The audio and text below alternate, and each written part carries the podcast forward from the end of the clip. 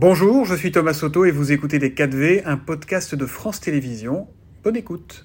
Alors tout de suite, c'est les 4V. Thomas, vous recevez ce matin la ministre des Sports et des Jeux Olympiques et Paralympiques, Amélie Oudéa Castera.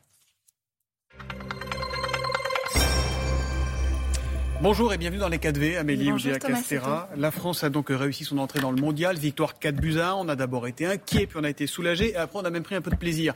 Comment vous les avez trouvés ces bleus hier? Beaucoup de plaisir même. Ouais. Non, j'ai super réaction après cette entame qui a été quand même très compliquée, puis cette blessure Hmm. de Lucas Hernandez. Derrière, j'ai trouvé euh, une attaque euh, étincelante, un super match de Rabiot. On a euh, cette distribution là sur le milieu de terrain. Tout ça a bien fonctionné. Ils nous ont donné un bonheur fou. Mm. Euh, moi, je trouve que c'est de bonne augure pour la suite. On les a sentis en plus souriants. Euh, voilà. Puis ce record. Il y a un truc qui vous a plu Giroud, Ouais. 51 buts, Mm. incroyable. Vous avez échangé avec Didier Deschamps depuis 115 hier soir ou sélections pas en équipe de France. Oui, on s'est envoyé un petit, petit message, évidemment félicité. Sans être indiscret? Bah, content de cette entame. Ouais. Bien entamer une Coupe du Monde, c'est essentiel. Là, c'est trois buts d'écart, marqués quatre fois, c'est super capital confiance. Bon, cette Coupe du Monde, c'est celle du sport, évidemment, il ne faut pas l'oublier. C'est aussi celle des, des polémiques et des bouches cousues. On est prié de ne pas dire ce qu'on pense ou ce qui dérange le Qatar. Il ne faut pas politiser le sport, a beauté en touche Emmanuel Macron la semaine dernière. Est-ce que vous êtes d'accord avec ça? Le sport, c'est au cœur de la société et on se dit tout le temps avec le président de la République qu'on a besoin de l'inscrire absolument euh, au cœur de l'école, euh, Mhm. de notre euh, approche de la santé, de notre approche de l'inclusion, de notre approche de l'insertion de la professionnelle, etc. Qatar.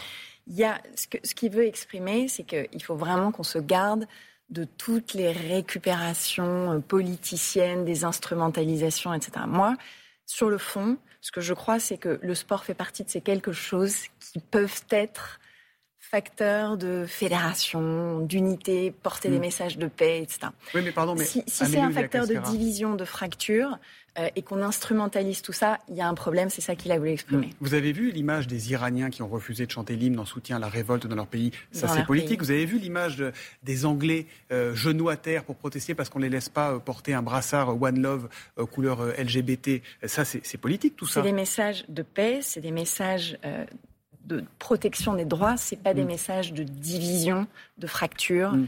Euh, de récupération, euh, voilà. Oui, mais sauf que c'est interdit. C'est interdit. Ça fait quatre jours que la compétition a commencé et que les taux ne cessent de se resserrer. Pas question donc pour les capitaines des sélections européennes qui souhaitaient de mettre leur brassard One Love. Euh, Il y a des supporters gallois qui voulaient entrer avec un t-shirt avec un arc-en-ciel dessus. Ils n'ont pas pu rentrer dans le stade. Pas question pour la Belgique d'utiliser son deuxième jeu de maillot avec juste marqué Love dans le, dans, dans le col. L'alcool finalement interdit alors que le Qatar s'était engagé à ce qu'il soit autorisé euh, euh, à l'approche des, des- des stades. Vous êtes à l'aise avec tout ça ou pas Ouais, je pense que les, les problèmes sont très différents. Je pense que l'alcool, c'est quand même un autre sujet. Je rappelle qu'en France, dans les stades de foot, c'est Oui. pareil, hein, il n'y a pas de consommation d'alcool. Je préfère Mais laisser là, il n'était pas question de boire sur, dans sur le le stade. reste, sur le reste, il y a en effet une réglementation qui est très restrictive du ce qu'on appelle le field of play, le terrain Mhm. de jeu. Bon. Moi, je note qu'il y a quand même d'autres moyens d'expression. Les Bleus en ont utilisé un en écrivant cette lettre qui est importante, dans laquelle ils expriment leur engagement, leur volonté de voir euh, la préservation des droits humains, la transition écologique, dans lequel ils s'engagent avec leur fonds Génération 2018 à soutenir des ONG qui sont sur ces thématiques-là. Donc des facteurs d'expression, des espaces de liberté pour exprimer, il y en a, il faut les exploiter jusqu'au bout. Est-ce que j'aurais aimé qu'il y ait une liberté pleine et entière? Oui. Oui. Parce que là, on accepte toutes leurs règles finalement. Est-ce que la complice numéro un de tout ça, c'est pas la FIFA? Je pense que la FIFA est dans une situation difficile. Euh, Est-ce qu'elle est complice elle, de ces elle est- atteintes aux droits elle, elle est aujourd'hui sur cette approche restrictive. Euh, elle essaie en même temps de faire des choses. Moi, je note qu'il y a euh, encore quelques semaines, on pensait qu'il n'y aurait pas de fonds d'héritage de la Coupe du Monde. Il y en aura un. Ils ont exprimé que les fonds de, ce, de cet héritage seraient tournés vers un centre d'excellence pour les travailleurs migrants, pour la cause de l'éducation. Donc, c'est des pas en avant. Il y a aussi ce soutien à un certain nombre de causes, dont, les, dont les, la lutte contre toutes les formes de discrimination au niveau des quarts de finale. Ils essaient de faire des choses, mais dans un cadre qui est corseté, Mm. en créant aussi certaines frustrations. Je pense que viendra à un moment l'heure des bilans et que c'est probablement un événement qui sera au fond assez marqueur Mm. Et je l'espère d'une transformation Pour la réattribution des prochains événements sportifs Pour l'attribution du mondial à l'avenir, mais je pense plus largement pour le modèle, la responsabilité sociétale des grands événements sportifs internationaux. Et je pense à cet égard que la France sera plutôt précurseur mm. et montrera la voie, notamment grâce aux Jeux. Encore quelques mots de foot. On apprend par la bouche du, du président du PSG que le Qatar réfléchit officiellement à céder une part du capital du Paris Saint-Germain. Est-ce que vous avez des informations selon lesquelles le PSG serait à vendre? Aucune. Aucune. Est-ce que vous redoutez que l'opération parisienne du Qatar, c'était on s'occupe du PSG le temps d'avoir notre Coupe du Monde et après on s'en va? Non. Il n'y a pas d'inquiétude dans ce sens pour vous? On a eu un grand Mbappé hier. Euh, oui, ça, s'appelle beauté en touche, ça, même dans, même dans, même dans le football. Euh, la Fédération française de foot, vous avez demandé un, audit sur les agissements présumés du président euh, Noël Legrette. lui dit et répète qu'il n'a jamais harcelé sexuellement personne. Mais Amélie Oudéa-Castera, la ministre des Sports et le patron du foot français, peuvent-ils ne pas se parler comme c'est le cas désormais? On se parle. Hein. Il paraît qu'il y a eu un dîner il y a quelques, quelques jours à Clairefontaine. La relation, elle, est tout à fait polie. Euh, je, n'ai aucune raison euh, euh, d'être impoli. pour l'instant, cet audit est en cours. Il va jusqu'au bout. C'est un travail minutieux. Il y a déjà plus de 50 auditions. Mmh qui ont été euh, menées. on a deux volets. On regarde les aspects de pilotage, y compris la dimension managériale et de respect des mhm. personnes. Et il y a un volet sur les violences à caractère sexiste et sexuel. Euh, moi, ce qui m'agace, c'est quand on dit, c'est quand j'entends le président Le Gret dire qu'il est euh, parfaitement serein. Moi, j'ai envie de lui dire, je, moi, je suis parfaitement vigilante. Et les, cet audit, j'en attends les conclusions. Voilà. Ça sera quand, vous savez ou pas? On a une idée? Je pense qu'on aura. Moi, j'aurai un premier rapport d'étape dans les quelques, je pense, dans la quinzaine qui arrive. Et puis derrière, il y a les conclusions approfondies, parce que c'est un travail, encore une fois, qui est très minutieux, mhm. qui doit être fait aussi à charge, à décharge en écoutant chacun, beaucoup de parties prenantes à entendre. Et vous en tirez les conclusions, toutes les conclusions de cet audit? On en tirera toutes les conclusions. Hmm. Euh, on va parler des Jeux Olympiques de Paris 2024, parce que ça aussi, ça, approche. Euh, leur budget, c'est grosso modo, c'est 4 milliards d'euros. Hein. Dites-moi si je dis une, bêtise. Côté comité d'organisation. Et puis un petit peu moins, 3 milliards 5, 3 milliards 7 sur la partie solidéo, la construction des ouvrages ça fait olympiques beaucoup et Sauf que ça a été prévu à une époque où il n'y avait pas 6,2% d'inflation comme le mois dernier.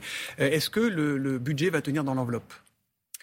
Alors, euh, le budget va tenir dans l'enveloppe qu'on va elle-même un petit peu ajuster. Ce qu'on a, on a eu un premier bureau exécutif hier matin qui était très important, dans lequel on a partagé qu'il y aurait probablement une évolution de plus 10% du budget des Jeux. Donc l'augmentation de l'ordre de 400 millions, parce que c'est sur la partie 400, comité d'organisation. Plus, plus 400 millions sur la base de 4 milliards. Mhm. Je rappelle que sur les 4 milliards, c'est 97% de fonds privés mhm. qui, qui financent tout ça. 400 millions, dont à peu près la moitié due à l'inflation. Il y a des éléments aussi liés à l'ambition qu'on s'est donnée sur le projet. Je pense par exemple à la cérémonie sur les Jeux paralympiques. Et puis il y a aussi parfois une complexité du cahier des charges qui a entraîné parfois une sous-estimation des coûts. Donc tout ça est remis et rebasé. En face, on va devoir travailler sur les dépenses, on va travailler sur les recettes, dans la double dimension d'avant d'aller chercher plus de partenariats, aussi travailler sur la billetterie, notamment sur les jauges. On travaille avec le CIO pour mhm. qu'il nous libère et qu'on puisse avoir davantage de jauges. et puis, on aura besoin aussi de mobiliser la réserve pour Aléa. C'est indispensable à ce stade. Moi, je dis Pardon, mais pardon, Amélie il va falloir faire des économies. Donc, parce que si on est déjà à plus de 10% aujourd'hui, il n'y a pas de raison que ça s'arrête avec l'inflation. dans un travail très minutieux qui porte sur quasiment 400 lignes budgétaires d'identifier sur le transport, sur euh, la mise à disposition euh, des sites, sur l'alimentation électrique, sur, euh, sur, l'énergie, sur, sur, tous ces postes-là. ou pas? Sur la cérémonie d'ouverture, on ne veut pas du tout réduire l'ambition, mais on est en effet attentif à ce que les coûts soient vraiment optimisés. ça restera sur la scène et ouvert au public. Absolument. Il n'y a aucun changement et c'est important qu'on ait un spectacle qui rende fiers les Français, avec Thomas Joly aux manettes. C'est l'État et le contribuable qui devra payer? Est-ce que Bruno Le Maire est inquiet en ce moment? Je vous l'ai dit, on travaille beaucoup sur le volet recettes. Il y a la, mobilisation de la réserve pour Aléa. Euh, elle était de 315 millions d'euros. On, aura, on va en garder à peu près 200 millions d'euros, qui est faite pour ça. Hein. Là, maintenant, on est à un peu plus de 18 mois des Jeux. C'est tout à fait normal de commencer à utiliser cette réserve-là, tout en gardant un matelas d'à peu près 200 millions d'euros pour mmh. que euh, on puisse aussi faire face à Pour l'instant, il n'y a pas de risque d'explosion du budget des JO. Non, il n'y a aucun dérapage dans les grandes largeurs. J'ai évoqué 10%. Londres, à la même époque, était à plus 16%. Et puis, on va monitorer tout ça de manière très précautionneuse, très rigoureuse dans, dans un alignement pour euh, que tout ça atterrisse euh, le mieux possible. Oui, parce que Londres, vous citez Londres, hein, ça devait coûter 2 milliards 7, ça a coûté 11 milliards. Athènes 2004, 4 milliards 5, ça a coûté 8 milliards 9. Moscou en 1980, 3 milliards 7, 9 milliards. Les Jeux de Montréal avaient à l'époque dépassé de 720%. et on n'est pas du tout pas ce genre sur ce genre d'équation. D'accord. Euh, et puis il y a les mascottes, on va finir avec les mascottes quand même. Frige, Made in China dans plus de 90%. Est-ce que ce match-là, il est perdu? Ou est-ce qu'il existe encore une chance de corriger, d'avoir des mascottes Made in France? Ce match n'est pas perdu. Euh, on, va, on est au travail aujourd'hui avec Bercy et différentes équipes au sein du gouvernement, également d'autres parties prenantes, pour que les engagements de production qui ont notamment été pris par Doudou et compagnie, il y a deux prestataires français, Gypsy, Doudou et compagnie, que la proportion produite en France, elle puisse significativement augmenter. On sera en capacité. Quoi, significativement? Alors, ils étaient partis de 15 Là, on est maintenant sur la tranche haute de 25%. On espère pouvoir aller au-delà. Et je rappelle que déjà, ces engagements-là ont permis de relocaliser une partie de la production et de créer une cinquantaine d'emplois. On veut aller au-delà de ces 25%. Je rappelle aussi qu'il y a beaucoup, beaucoup, beaucoup, 85% d'entreprises françaises parmi les prestataires des Jeux qui seront une vitrine du savoir-faire français. Merci Amélie de la Castera d'être venue dans, les 4V. On parlera du mondial de rugby aussi la prochaine fois parce qu'il y a beaucoup de sujets qui arrivent. Grand plaisir. Ils sont en forme. Merci à vous deux. Oh. C'était Les 4V, un podcast de France Télévisions. S'il vous a plu, n'hésitez surtout pas à vous abonner. Vous pouvez également retrouver tous les replays en vidéo sur France.tv.